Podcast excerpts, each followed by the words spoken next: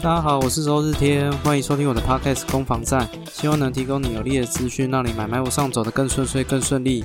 今天是我们攻防战第八十集，大家这一周过得还好吗？最近啊，因为之前有跟朋友去询问一些网络行销了，所以我们现在也有自己的 IG 了，耶！大家可，我现在还在想办法尝试把 IG 的连接放在看是 First Story 的平台还是 FB 上面。好，那也会做试着做一些图片式的资讯啊，然后跟各位分享。如果有兴趣的话，可以追踪我的 IG。好，我在想看怎么跟大家分享。这一周一样跟大家分享三则，呃，我觉得还蛮特别有趣的不动产新闻，也希望能提供大家一些资讯啊。那第一则要跟各位谈到的是这个乌俄战争带来的影响，你知道吗？乌俄战争。竟然可能会影响到另外一个国家的房价哦。这一这一则是在讲什么？是在讲说大量的俄罗斯人涌入普吉岛，泰国的普吉岛自产，然后泰国的业者啊担心有一种排挤效应的产生哦。那这个等一下会讲到说为什么会发生这样的事情，我觉得蛮特别的，因为我没想到说战争竟然会呃 A、B 两国发生战争，却影响到 C 国的房价啊，这是我一开始没有想到的。那第二则的话，则是讲到说上礼拜六啦。上礼拜六是二零二三年的三月十一号。三月十一号呢，同时也是日本三一一大地震的十二周年。那那一次地震啊，算是日本非常呃影响很大的一次地震。那我们也会探讨一下那个地震跟台湾跟你居住的环境有没有一些值得留心留意的地方哦。那第三则则是谈到这个很有趣的信义房屋的法说会啊。信义房屋身为房仲的第一的龙头，也是唯一的上市上柜公司。那它的法说会透露出哪些讯息？是不是可以透过信义房屋的法说会去窥探现在的房市状况呢？那等一下也会一并做讨论哦。OK，好，那就开始我们今天的节目哦。那首先先讲到这个俄罗斯人涌入泰国普吉岛自产的新闻哦。呃，根据这个半岛新闻的报道哦，大量的俄罗斯人为了避免战争带来的影响，所以他们就开始会选择移民，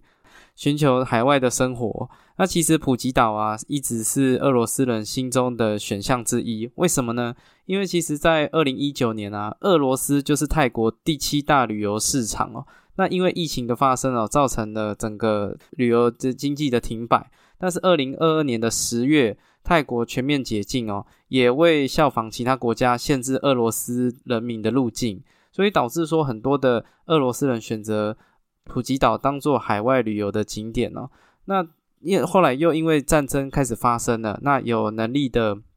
俄罗斯人，年轻的呃资产比较充沛的，他们就选择到底要到哪一个国家去避免俄罗斯的征兵还有战争可能带来的影响。所以从二零二二年的十一月，也就是去年十一月到今年大概一月，呃二月以前，哦，总共有二十三万名的俄罗斯游客到达普吉岛，占了总游客的四分之一哦。这个夸张到什么程度？就是连普吉岛的餐厅都开始出现俄文，因为太多人了，所以菜单上面都已经出现俄文。随着这个战争的持续哦，其实有越来越多人。哦，就是俄罗斯人有选择在普吉岛这里有长居哦，包括这里的租租屋，还有包括这里的房价，其实都慢慢的都已经受到一些影响了。根据泰国当地媒体的报道哦，俄罗斯人在普吉岛拥有百分之四十的外资公寓，总价值大概八点八亿泰铢，约大概是新点新台币的七点七亿啊，百分之四十的普吉岛。外资的不动产都是由俄罗斯人所有，这个持有的比例啊，已经超过了中国人在普吉岛普普吉岛这边的投资比例哦，所以就代表说，其实那边真的非常多的俄罗斯人选择在那边去居住哦。那也因为这样子哦，租金已经呃上涨到每个月呃，如果是大楼哦，大楼基本的大楼的呃产品，可能 maybe 三房三房两厅两卫这样子标准的。一个月的租金已已经来到了一千美金，也就是大概新台币大概接近三万元。可是以往价格是多少？以往的价格大概只有一万，只有台台币大概一万，也就是说上涨了大概三倍哦。那除此之外呢？那种豪华别墅啊，就是归栋的套厅啊，哦，那种哦，更是上看到每个月要租金来到六千美元，大概就接近到十八万，而且必须要前一年去提前预定才有办法租到了这个这个豪华透天厝这样 豪华别墅。那当然，这个这样的状况也间接的哦，去冲击了泰国在普吉岛的当地的业者了，包括说一些呃一些一些旅游业，或者是呃餐饮、居住、房价、治安，甚至有这种俄罗斯黑手党哦，在那边也开始发展他们的一些产业，所以这个人口移动它带来的一些影响，所以其实房价上涨的背后是人性的考量啊。哦，这它这里其实就是很大的原因，是因为战争的避难的关系，然后造成了哦普吉岛普吉岛的房价上扬。那我在查这一则新闻之外，我也查到说，俄罗斯人啊，他除了其实战争它是很多面向的，像我今天才听到一个，我我觉得也蛮特别的，就是说，呃，那是那个范姐看世界吧，他是。范姐在讲新闻，也是在讲国际新闻的，我觉得蛮蛮不错的，可以跟大家推荐。那它里面就有讲到说，呃，俄罗斯、俄罗，哎，更正哦，乌克兰现在家暴的比例节节上扬。那这些很多的家暴都是，呃，人家在讲说乌克兰英雄嘛，吼，打战很认，呃，去那种奋勇杀敌。那个以寡敌众这种很很正向的英雄的男性形象，可是这些男性啊，在战场上面受到了这个 PDSD 的困扰，因为那战后的创伤啊，不管是这种这种杀戮啊，或者是这种呃巨大的压力啊等等之类的，其实回到正常生活，回就退到那个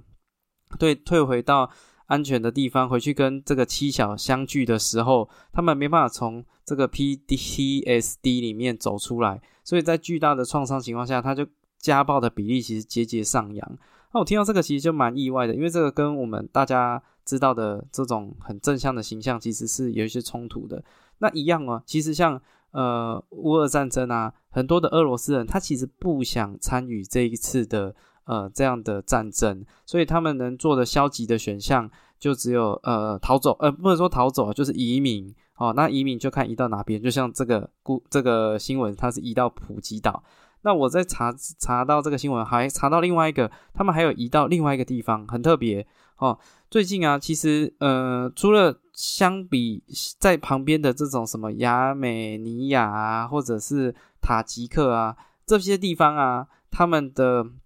他们的那个汇汇率也开始有一些变化，因为有很多俄罗斯人前往那边。那这个是比较近的邻国，这很这很正常合理嘛。就像如果台湾有邻近的国家，假设台湾发生战争，也是往邻近的国家跑嘛。但是还有一个地方很特别，它远在南美洲，是哪一个国家？是阿根廷。阿根廷在这个乌俄战争发生之后，也有非常多的俄罗斯孕妇选择到呃飞飞到阿根廷这个地方。那原因哦，就是有几个。第一个当然包括说，二呃，阿根廷它的这个国民的政策采的是属地主义，呃，属地主义哦，属地主义土呃属于土地哦，以土地作为判断是否为阿根廷国民的一个依据。也就是说，这些俄罗斯的孕妇来到阿根廷，在阿根廷生小孩之后，他的小孩就会变成阿根廷的国民，因为阿根廷是。属地主义哦，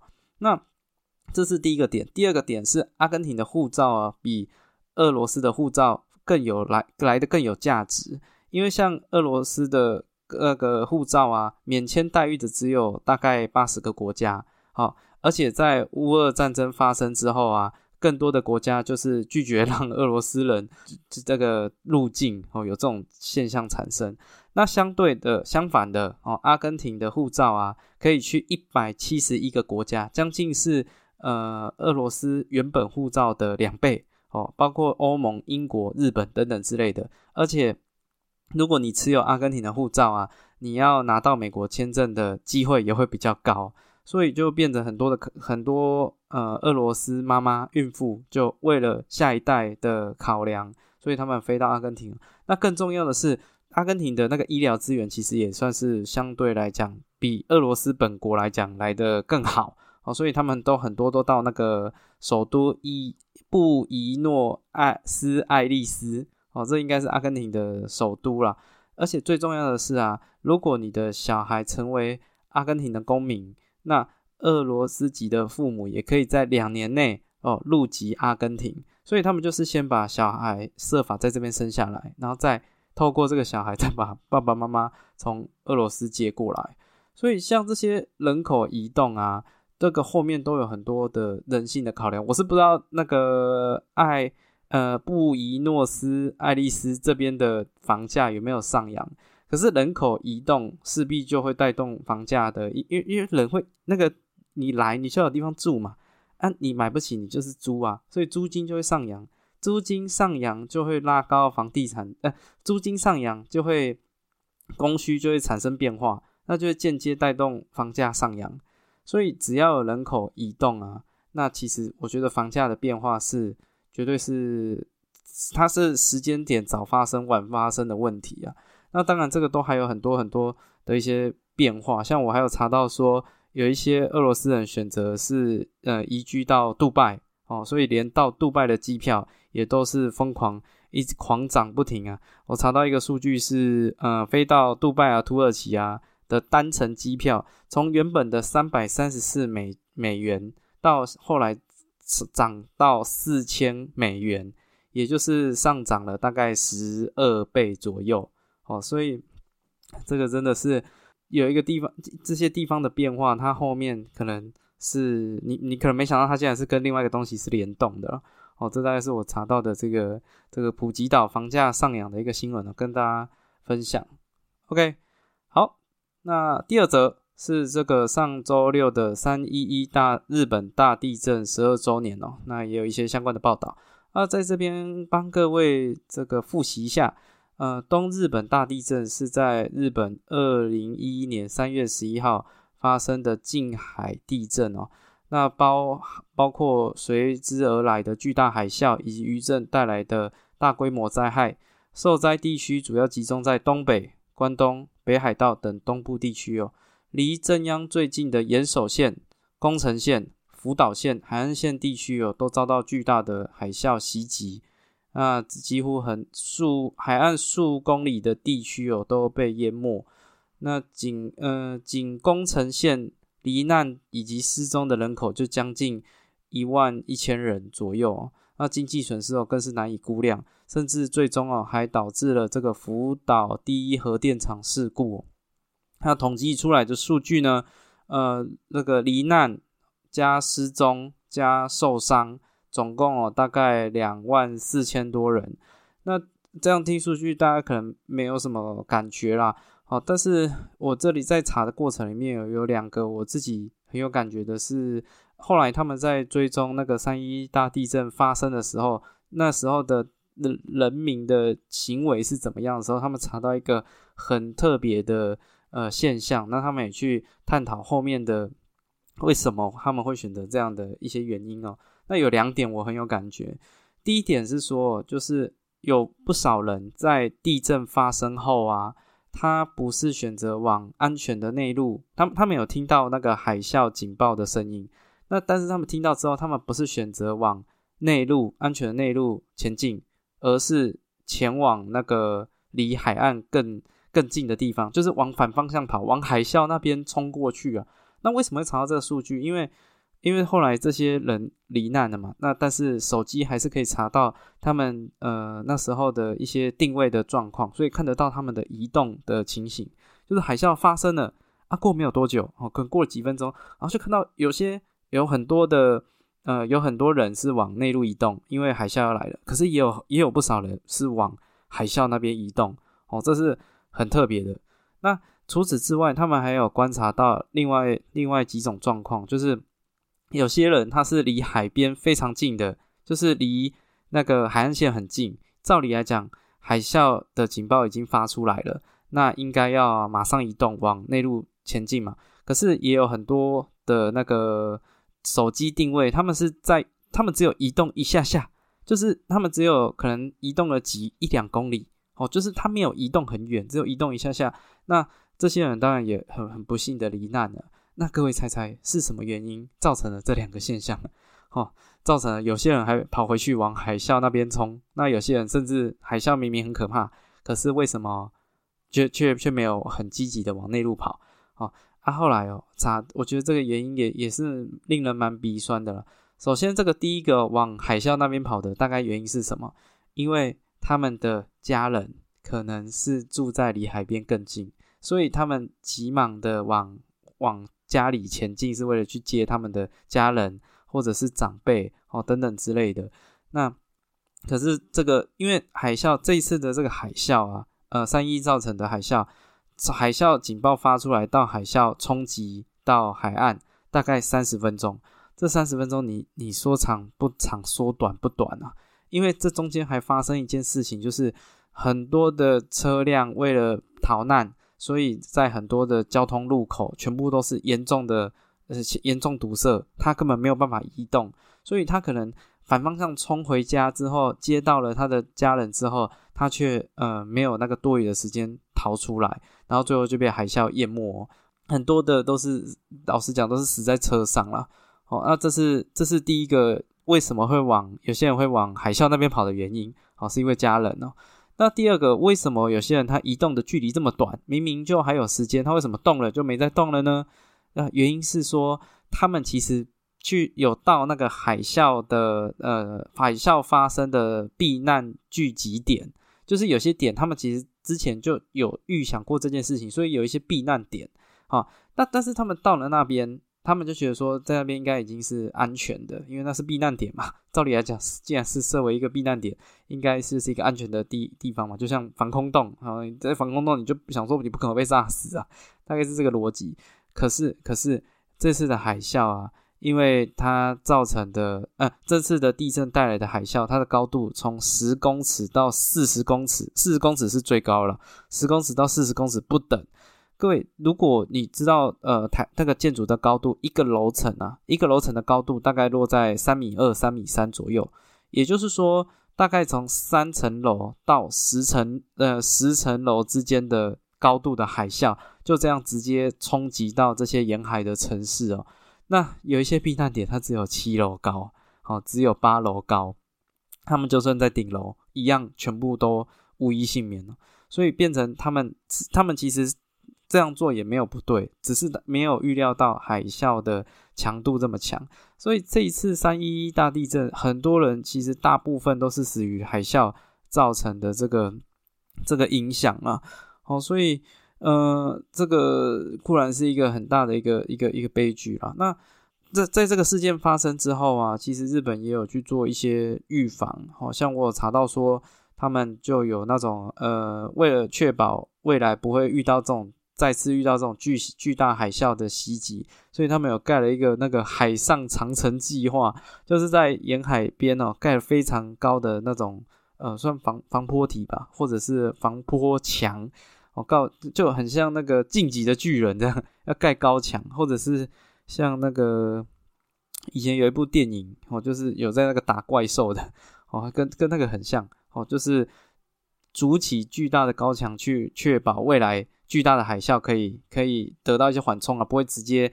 冲击到整个城市。那除此之外呢，他们的建筑技巧也因为这次地震也有有一些改进啊，哦，他们就会更重视那个。呃，那个地震震波能量的消减，哦，就是看怎么去做一些防震，而不是硬碰硬，哦，要要把那个力给消解掉。而且这次三一大地震还有一个很很特别的地方，在于以往的地震，像阪神大地震，它是地震所带来的建筑物坍塌啊所造成的这个巨大伤亡哦。可是这一次的地震，这是一个复合式的灾难，它它的房屋坍塌比例其实很低。真正因为房屋坍塌所死亡的或伤亡的比例很少哦，所以后来日本的建筑物就是更去留意说，这种复合式的到底地震带来的其他影响会不会也是我们在呃盖房子的时候是需要去留意的哦，所以在这个情况下，我就会去想说啊，那台湾呢？台湾的状况到底呃如何呢？台湾上次面临大地震是什么时候？宽松来讲的话是呃去年的我记得好像是七月吧，有发生那个玉里大地震嘛，那那时候有一些桥墩坍塌哦，还有一些建筑物倒塌在台东那边哦。可是，在上次很大的地震，其实是可能已经到了呃九二一了。九二一大概是在一九九九年，大概二十几年，二十二二十三年前呢。那那当然这样巨大的地震哦，带来的是一些法规上面的改变可是，可是我们回归到台湾现在的状况哦，台湾现在状况到底如果发生这样的地震，撑不撑得住？在这个三一一的十二周年报道里面，我有查到一篇台湾的一个在推呃结构结构安全的一个建筑师，就有一个一个姓戴的，诶戴戴戴戴云发。哦，那他应该也也是就可以帮人家盖房子的的。那他就有提到说，哈，台湾的三十年以上的老屋占比哦，将近百分之五十一。那如果发生类似三一这样的大地震啊，呃，可能哦，可能在台北地区可能会倒塌百分之六十到七十之间。那这这是什么状况？就是就是因为台北啊，它是一个盆地。那盆地啊，如果又受到地震的影响，其实它的那个能量会会更更更大，然后再加上老屋的关系，再加上台北市、新北市，其实有一些地区会有这个土壤异化的一些中度或者高度的一些问题，这些如果全部加在一起啊，他认为说会有七成的房屋都有可能会坍塌，那这样看起来其实是很可怕的一件事情啊。那那我就后来有再往下查，我发现说全台湾有有四百六十万户的房子都已经超过了三十年的屋龄了，而且他们运用的那个建筑标准哦是九二一以前的耐震标准，所以代表说他们虽然撑得过九二一，可是那也不代表说他们未来他他们的这种耐震的能力随着屋龄老化应该是会越来越弱啊，没有人。没人都不会越老越健康嘛？你那种越老防御力越高，这几率很低啊。东西也是越用会越越折旧嘛。所以在这个情况下，其实台湾的老宅的问题已经到了一个很很有可能是一个巨大的风险呐。那呃，之前其实，在土耳其大地震的时候，时代力量的立委们他们就有出来呼呼吁说，这个围老都跟这件事情啊，其实是呃是是要赶快加快去进行的，因为。初步的评估目标啊，就是做这些呃老屋翻修啦、补墙啊、重建啊，目标是六千九百件，可是实际上执行的却只只有九百零八件，也就是说执行率大概只有百分之十三，连一半都不到啦。哦，就是那些从评估，因为因为如果你要今天做这个补强哦，我我我有去查过，其实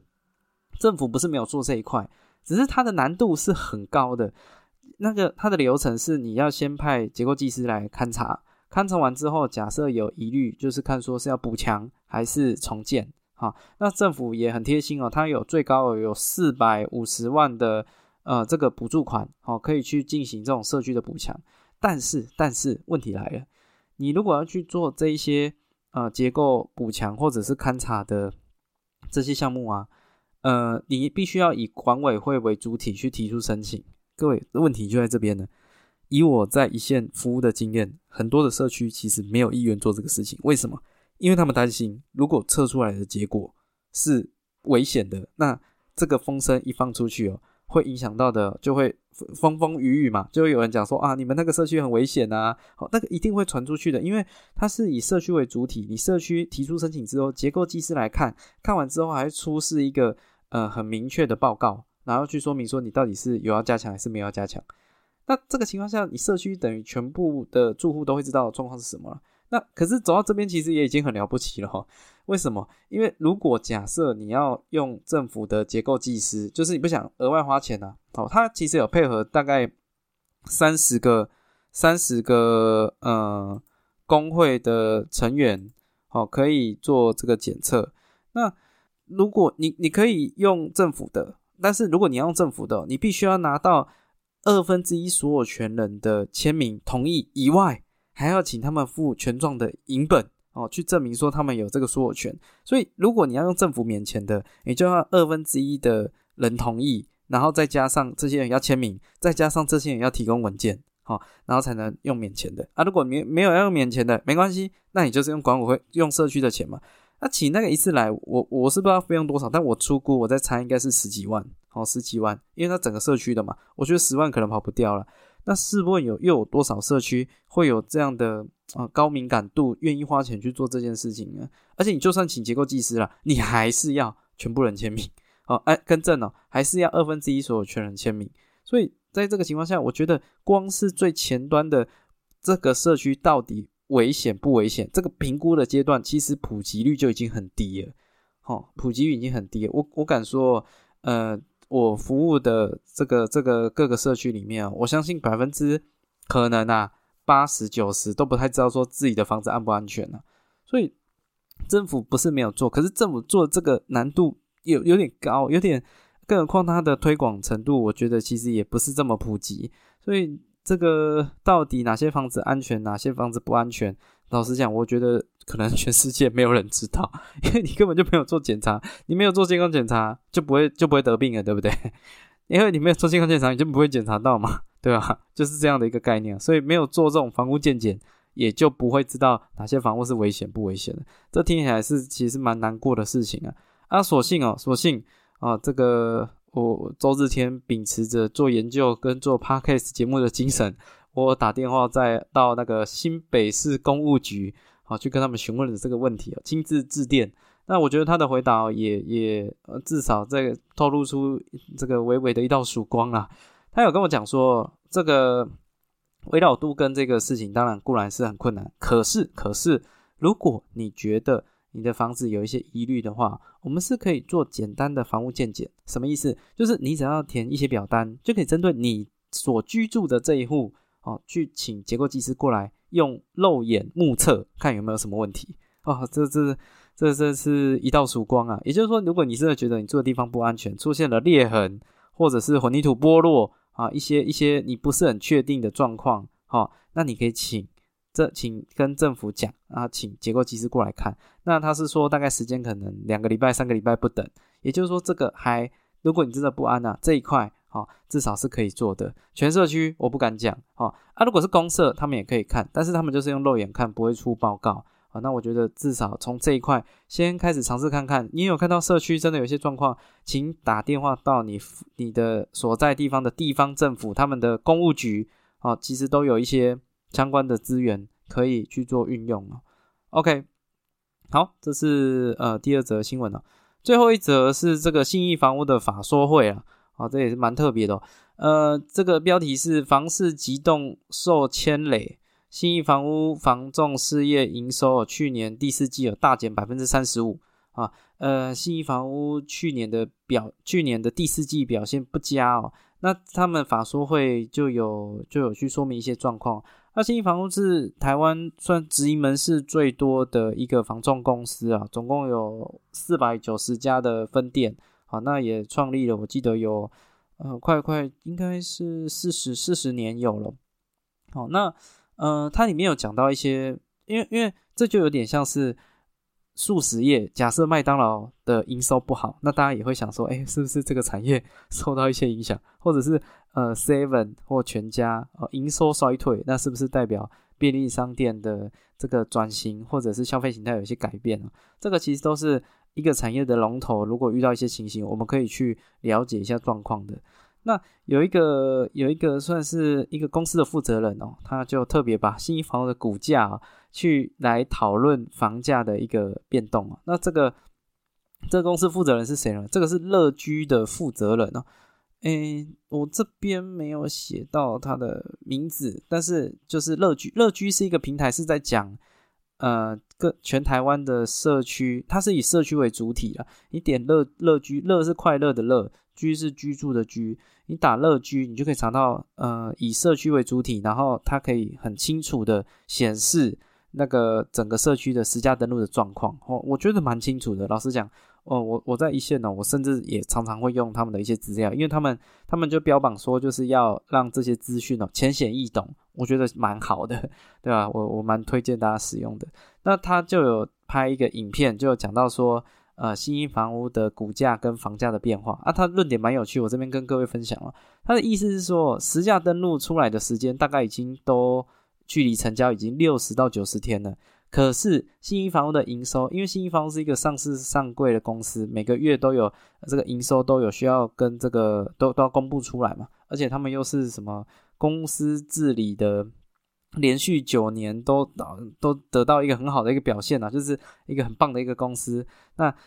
它在这个情况下，其实它的营收都会在大概三十到四十天的时候就会就会公布出来。也就是说，新一房的营收其实有可能会比实价登录更早出现啊。所以把新一房屋的那营收出来，就会影响到股价嘛。营收好，大家就会觉得哦有机会有机会，那可能股价就会上扬。那营收不好，大家就觉得啊不喝不喝，那可能就会股价就会下跌。所以营收可能会走在房价波动的前面哦。那这个他他就指出哦，在呃全台湾的这种六次的房价波动里面呢，新一房的股价大概影响到后面跟后面的房价走势哦，大概有三个月到九个月之间的时间差。也就是说，比如说新房屋的股价往上涨，那大概再过六个月，然后呃整个房价也就会往上涨。哦，那新房屋的股价如果往下跌，那可能三个月后，那房价就会往下跌。那他就举了六次的。这个房价波动的状况跟新一房的股价去做联动哦，